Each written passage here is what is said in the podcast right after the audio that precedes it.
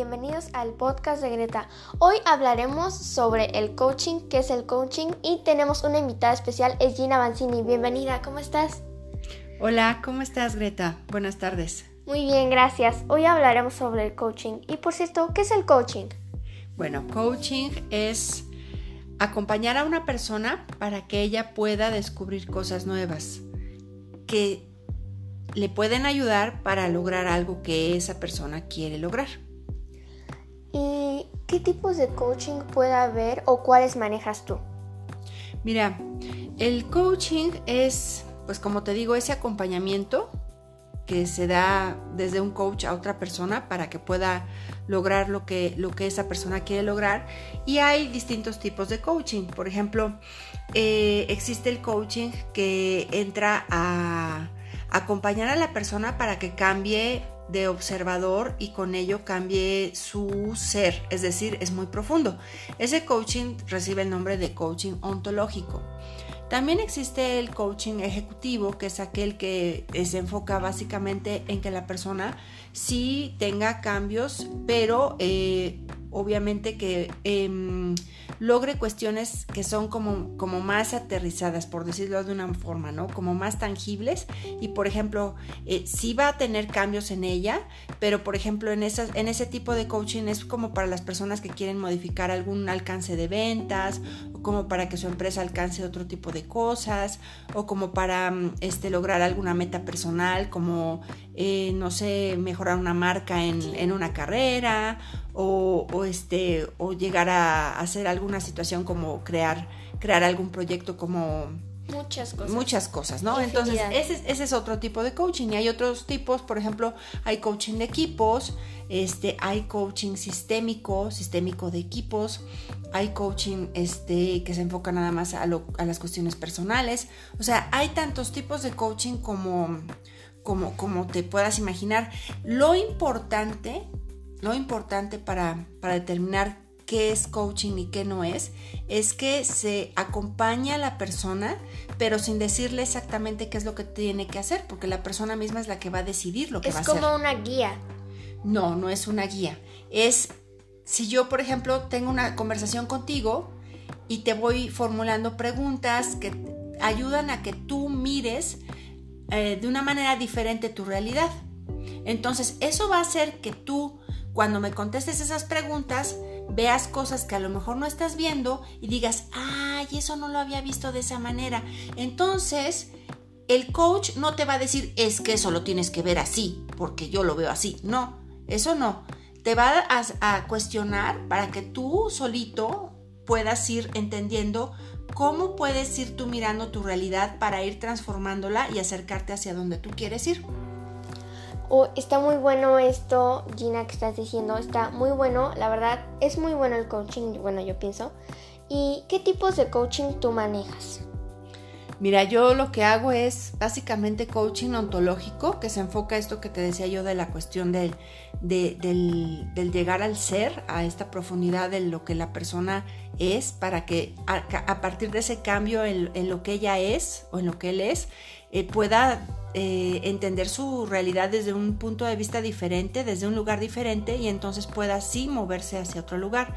Digo, derivado de esto también este, puedo ofrecer coaching organizacional este, y también coaching ejecutivo. Este, quiero aprender eh, un poquito más sobre el coaching sistémico y bueno, en eso estoy, ¿no? Qué bueno. ¿Y qué cambios tú has visto en las personas que has manejado? ¿Qué cambios han hecho esas personas con las que has manejado? ¿Qué pueden experimentar esas personas después del proceso del coaching? Mira, los cambios son muy... Em, a veces son a nivel sutil. La persona, o sea, simplemente eh, llega, llega a entender las cosas desde un punto de vista diferente y son cambios que solamente a lo mejor ella percibe, ¿no? Por ejemplo, cuando, cuando alguien te dice que ya, por ejemplo, dejó de sentir esa, esa ansiedad cuando cuando tenía alguna cuestión que, no, que, le implicaba, no sé, el poder, el, no poder darse un tiempo para ella misma. O por ejemplo, cuando hay alguien que te dice, bueno, pues ya por fin me decidí a hacer mi negocio, eso ya es algo más tangible, ya, ya, ya se nota. O por ejemplo, cuando hay gente que te dice, por fin pude dejar de, de, este, de, hacer algo que, que, no le estaba dando buenos resultados y está haciendo otra cosa. O sea, hay muchos, hay muchos tipos de resultados. O sea, lo, más importante es que las personas solas, ellas mismas, determinen qué resultados quieren y que uno como coach los acompañe durante ese proceso para que ellas puedan llegar a ese, a ese resultado que quieren. Ese es el trabajo de un coach. Qué bueno. ¿Y qué, y qué, qué es lo que busca un coach o qué estrategias usa para ayudar a, a la persona que está coachando? Bueno, mira, tenemos varias herramientas, hay varios modelos. Em, de hecho, bueno, en, lo que yo, en lo que yo sé hacer, existen, eh, y, a donde estoy este, eh, enfocada es en desarrollar ciertas competencias que están avaladas por una, una organización que es la International Coach Federation, que es la ICF, donde em, a través de esas, por ejemplo, nosotros eh, cultivamos estas, estas competencias y nos, y nos volvemos una persona que se asocia con el otro, con, con la persona a la que acompañamos. Estas competencias, bueno, te puedo enumerar que son, por ejemplo, la escucha activa, o sea, usamos la escucha activa, es decir, es escucha en donde no nada más escuchamos lo que la persona dice con palabras, sino lo que la persona transmite con todo su cuerpo, con todo su ser. Em, cuestiones que van hasta, por ejemplo, eh, cómo está parada, cómo está sentada cómo se mueve, si se nota decaída o tiene un ánimo elevado, este, cuál es la expresión cuando dice ciertas palabras, o sea, todo eso, ¿no? Es escuchar activamente a la persona. También tenemos lo que es la comunicación directa, por ejemplo, cuando nosotros queremos compartir con la persona alguna situación que estamos observando, eh, bueno, ahora ya se llama esto provocar conciencia en el nuevo modelo, ¿no? En este, pero es parte de, eso de provocar conciencia. Este, eh, nosotros, por ejemplo, cuestionamos a la persona o, le presentamos alguna, alguna observación de una manera desapegada para que vea si esta observación o este mm, comentario que estamos nosotros mirando como coaches le puede servir a ella, ¿no? Otra que hay, que, usamos nosotros es mucho, es la presencia, el estar plenamente eh, como totalmente conscientes de lo que la otra persona está trayendo a la sesión. Y eso implica otra vez el escuchar, pero no solamente el escuchar con los oídos, sino el estar pendientes de todo lo que la persona trae. Otra cosa que hacemos es, bueno, eh, utilizamos ciertos tipos de técnicas para facilitar el crecimiento de la persona, es decir, que ella vaya notando qué aprendizajes va teniendo y de esos aprendizajes vaya eh, descartando patrones que no le son de utilidad, eh, desarticulando juicios, desfundamentando creencias. Este, todo este tipo de cosas es lo que un coach hace durante las sesiones de un proceso con una persona.